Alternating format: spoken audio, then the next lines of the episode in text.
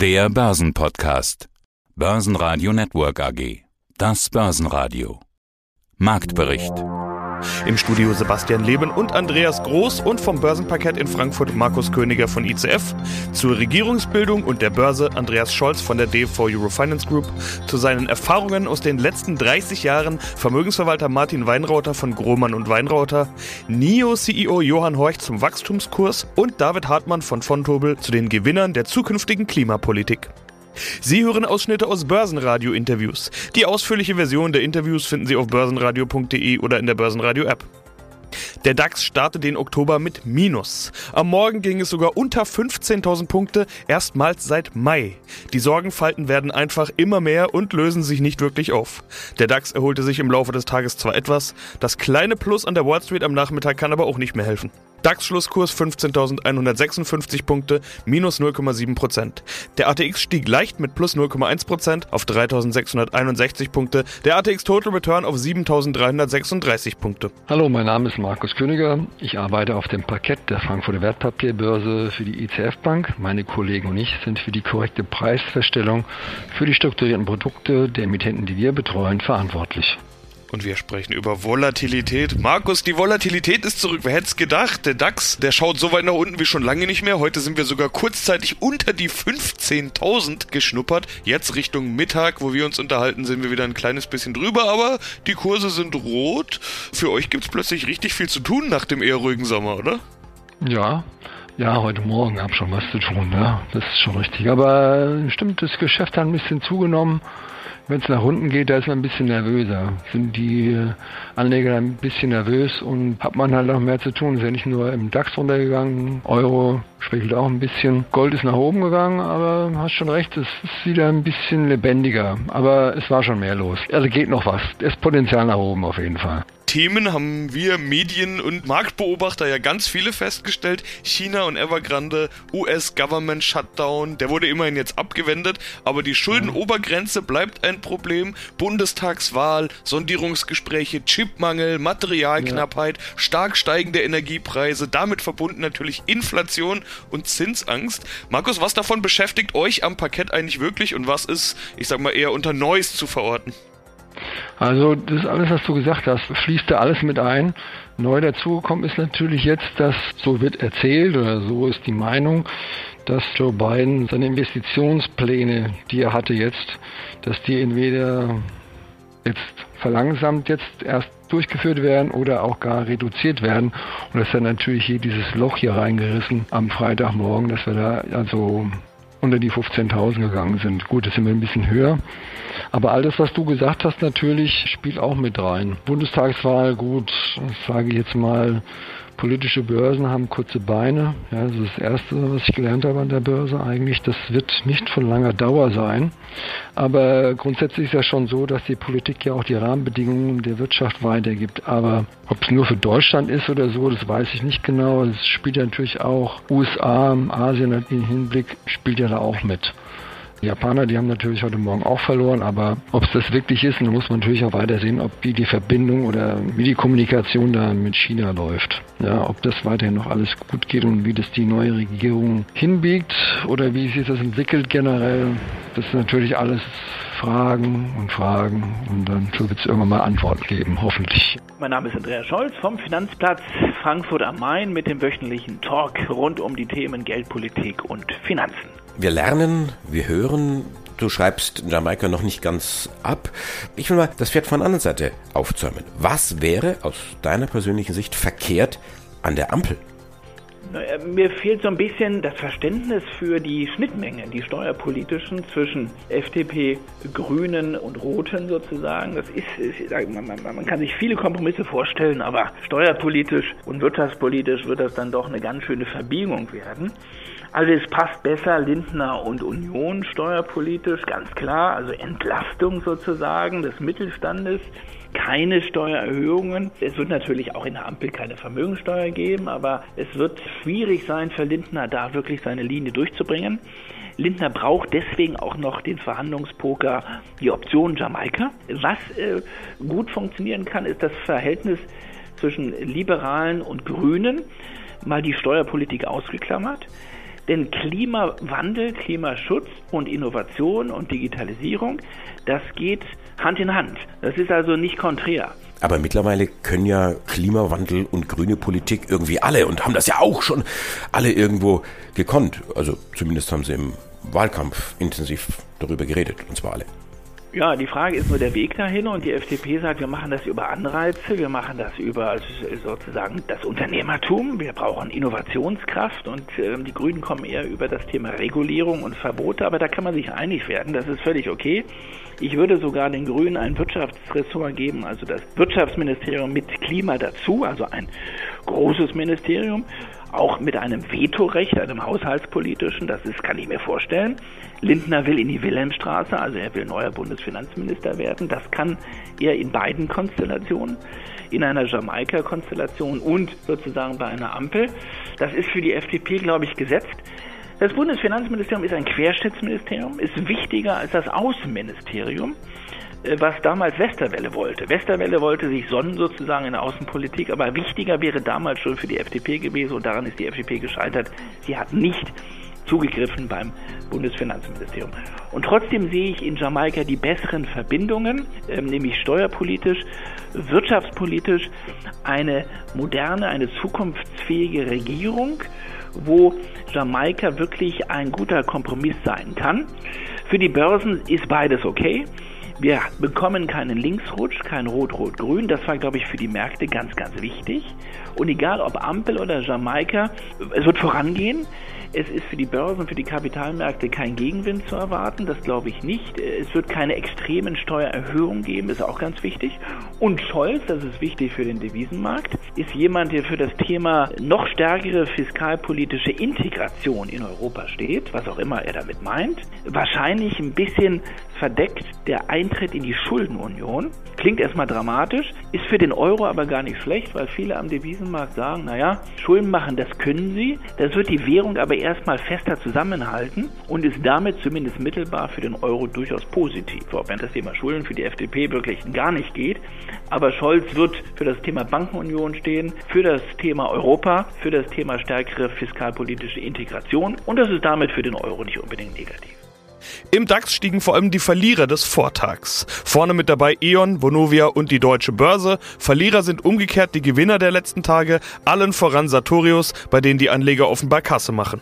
Die Autobranche ist ebenfalls im Fokus. BMW hebt die Prognose an und gehört damit zu den Gewinnern des Tages. Bei Daimler gab es auf der außerordentlichen Hauptversammlung grünes Licht für die Aufspaltung. Die Truck-Sparte soll noch bis Ende des Jahres an die Börse gebracht werden. Siemens Energy kam eigentlich mit guten Meldungen. General Electric und Siemens Energy legen nämlich den Streit über Gasturbinen bei. Die Aktie gibt im Markttrend dennoch ab. Mein Name ist Martin Weinrauter. Nicht ich habe heute Geburtstag, sondern die Firma. Seit 30 Jahren gibt es Kromann und Weinrauter. Wir sind Risikomanager und wir sind es damals bewusst geworden und bis heute geblieben. 30 Jahre lang. Was hatten Sie damals gemacht? Waren Sie selber investiert? Haben Sie selber äh, Geld verloren? Na sicher. Die Zeit, die vorher da war, man muss sich das heute mal, wenn man zurückschaut, so vorstellen. Bis Anfang der 80er Jahre hatten wir eine jahrzehntelange Seitwärtsbewegung im Markt.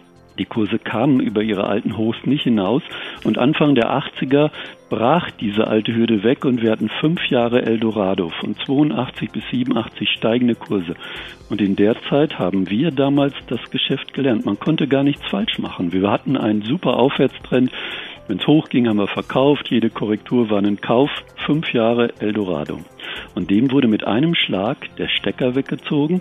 Und diese Anpassung von Denk- und Verhaltensmustern war uns einfach nicht möglich. Wir waren nicht darauf vorbereitet. Wir haben es gemerkt, als es viel zu spät war. Und dann haben wir gesagt, muss man einfach sagen, das war schon die Idee von Herrn Grohmann, zu sagen, komm, da müssen wir jetzt einfach mal anpacken. Wir müssen einen Plan entwickeln. Niemand rundherum um uns hat irgendwo diesen Gedanken so gedacht. Die älteren Kollegen haben gesagt, Jungs, werdet mal erwachsen. So ist die Börse nun mal, da müsst ihr durch, wird schon wieder. Und wir haben gesagt, nein, aber das wollen wir nicht nochmal so mitmachen. Diese Zeit des Nichtwissens, nicht zu wissen, wie reagiert man, das war nicht unseres. Das wollten wir nicht. Sie können ja jetzt solche schwarzen Tage oder werden auch dann schwarze Schwäne genannt, nicht verhindern. Sie können auch nicht nach vorne schauen. Aber was genau können Sie tun? Der entscheidende Punkt ist die Auslagerung der Handlung auf quantitative mathematische Modelle. Wir haben gemerkt, dass wir nicht in der Lage sind. Wir haben es damals ja verfolgt. Wir hatten ja von Mitte Oktober bis Jahresende Zeit genug, die Diskussionen und Gespräche in den Bankarbeitskreisen zu sehen. Wir haben gemerkt, dass es durch Diskussionen, durch Gespräche, durch Erfahrungsaustausch nicht möglich ist, markant auf solche Sachen zu reagieren. Kleine Anpassung ja, aber schon wenn ich zwei Leute am Tisch habe, habe ich ja drei Meinungen. So geht's nicht. Und deswegen brauchten wir den anderen Weg und wir haben gesagt, wir werden Trendfolger. Diese Begriffe gab es damals in Deutschland so nicht oder wir haben sie nicht bemerkt. Man musste nach Amerika fahren und sich die Fachliteratur dort kaufen. Da war man ein bisschen weiter und haben dann einfach den ersten PC der Bank gekauft damals haben angefangen zu programmieren und haben einfach gelernt, systematisch damit umzugehen. Viel Interesse von den Kollegen, aber in der Bank waren solche Dinge damals nicht umsetzbar. Die Welt tickte anders und darum hat es uns natürlich aus der Bank dann am Ende rausgeführt. Haben Sie das Rad damals neu erfunden oder, oder weiterentwickelt? Also neu erfunden kann man nicht sagen. In Amerika gab es diese Fachliteratur. Wir haben es hier nicht gefunden. Wir haben hier in Europa gesucht, im deutschsprachigen Raum gesucht und haben nichts gefunden, was aber vielleicht auch damit zusammenhing, dass damals das Suchen und Finden nicht ganz so einfach war, wie das heute ist mit den Recherchemöglichkeiten. Wir haben sie dann in New York gefunden, im großen Buchladen unterhalb des World Trade Centers war damals Megastore in dem Bereich. Da gab es alles, was das Herz in dieser Richtung begehrte und wir haben die Fachliteratur, die Bücher gekauft, haben sie gelesen und haben dann gesehen, wie andere Menschen gerade in Amerika mit solchen Situationen umgehen, wenn es ein Thema für sie war und haben dann da angedockt und haben gesagt, genau das sind die Schritte, die wir gehen wollen. Wir sehen keine andere Lösung und diesen Weg müssen und wollen wir gehen. Hallo, hier ist Johann Horch, CEO der Neo Finance Group AG aus Görlitz.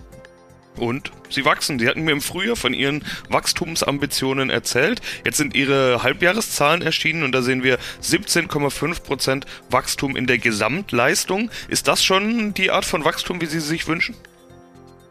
Noch nicht ganz. Wir haben quasi das erste Halbjahr haben wir 2,3 Millionen eingesammelt, um den Vertrieb aufzusetzen. Ab 1.7. ist der Vertrieb jetzt installiert. Das heißt, wir entfalten jetzt in 2022 quasi volle Vertriebskapazitäten. Das Wachstum, das wir jetzt hatten, basiert auf zwei Ebenen. Wenn Sie die Zahlen mal anschauen, 17,5 heißt, wir haben da ein größeres Projekt, das wir momentan entwickeln, das im zweiten Jahr ausgeliefert wird. Und das zweite ist, wenn man die Zahlen des ersten Halbjahres sieht, hatten wir im Vergleich zum Vorjahr auch Projekte, die einmalige Natur sind, die weggefallen sind und die haben sie voll kompensiert durch laufende Erträge. Das heißt, was uns gelingt, immer besser die Projekte in laufende Erträge zu switchen. Soll heißen, momentan ist unsere Quote von rein rassigen laufenden Erträgen umsetzen bei 70 Prozent und das ist eine Steigerung von 40 Prozent. Das heißt, in den Zeilen stecken zwei Aussagen. Einmal ist es uns gelungen, immer besser einmalige Umsätze durch wiederkehrende Umsätze zu switchen. Und das Zweite ist, dass wir im zweiten Halbjahr natürlich dann den zweiten Meilenstein liefern und dadurch nochmal einen Push bekommen. Und das, die dritte Aussage ist, wir gehen davon aus, wenn der Vertrieb jetzt ab 1.7. installiert worden ist, dass er dann mit einer gewissen Vorlaufzeit 2022 seine Wirkung entfaltet. Also die Umsatzqualität hat sich verbessert, so steht es auch in der Pressemeldung. 70% Lizenzgeschäft. Der Umsatz, wenn man den nur mal anschaut in den Halbjahreszahlen, dann ist der konstant geblieben, also da kein großes Wachstum. Aber Sie hatten sie auch gerade gesagt, das ist wohl mehr oder weniger eine Stichtagsgeschichte, weil eben im zweiten Halbjahr diese Umsätze aus dem Projektgeschäft noch dazu kommen. Das heißt, man kann damit rechnen, ein zweites Halbjahr bringt nochmal richtig Schwung rein, oder wie ist das zu interpretieren? Es ist traditionell so, dass das zweite Jahr immer etwas besser ist als das erste Halbjahr, weil natürlich im zweiten Jahr die Bestellungen reingehen. Im ersten Halbjahr arbeitet man und im zweiten Halbjahr liefert man aus. Weil wir natürlich an großen Projekten interessiert sind, soll heißen, wenn man jetzt an Banken rangeht, dann dauert das etwas länger. Die Budgetverteilung ist am Ende des Jahres. Insofern sind wir immer, auch in der Tradition der letzten Jahre, ist das zweite Halbjahr immer besser als das erste.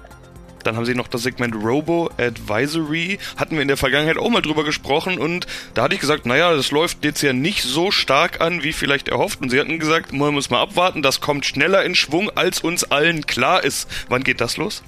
Naja, als wir letztes Mal miteinander gesprochen haben, war das AOM unser Robotweiser, glaube ich, zwischen 10 und 20 Millionen am Anfang dieses Jahres. Wir werden wahrscheinlich am Ende dieses Jahres 100 Millionen haben. Und das ist, glaube ich, eine enorme äh, Wachstumsrate. Und wenn man das Thema robotweise Wachstum im Markt vergleicht und der Markt wächst 10 bis 20 Prozent im robotweise Segment und unser robotweise wachsen überproportional, dann kann man die Dynamik natürlich erkennen und die Dynamik, die wird sich sicherlich genauso fortsetzen. Warum?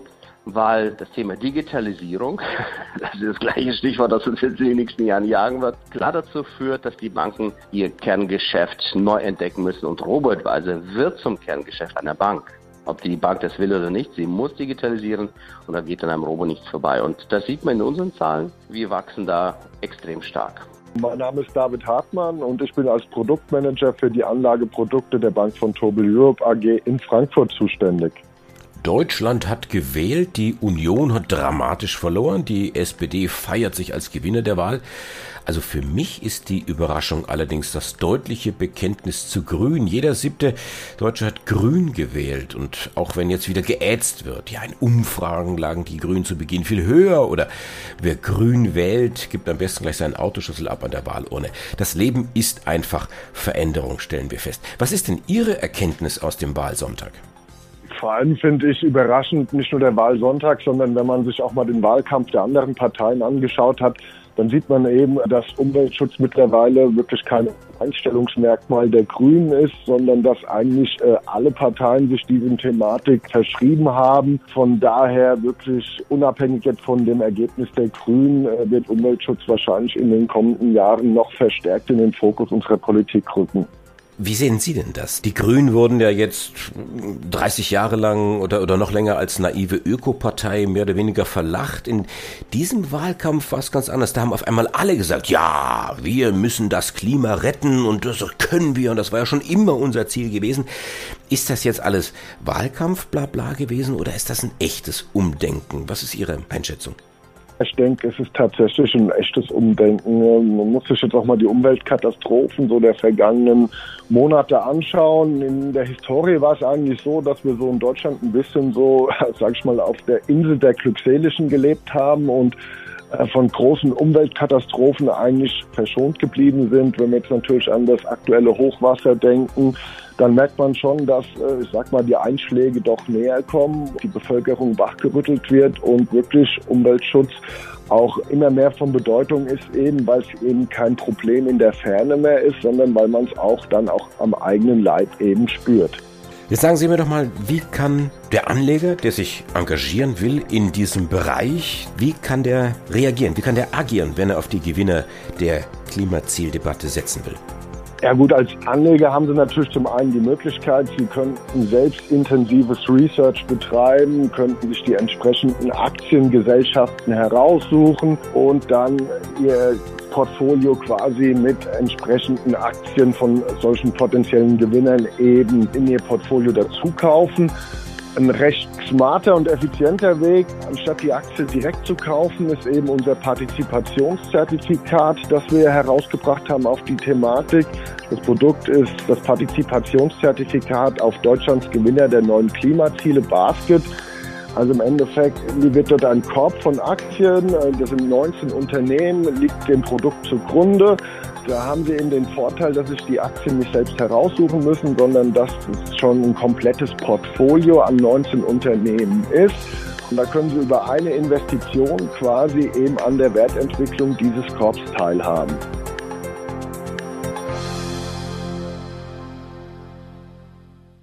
Basen Radio Network AG Marktbericht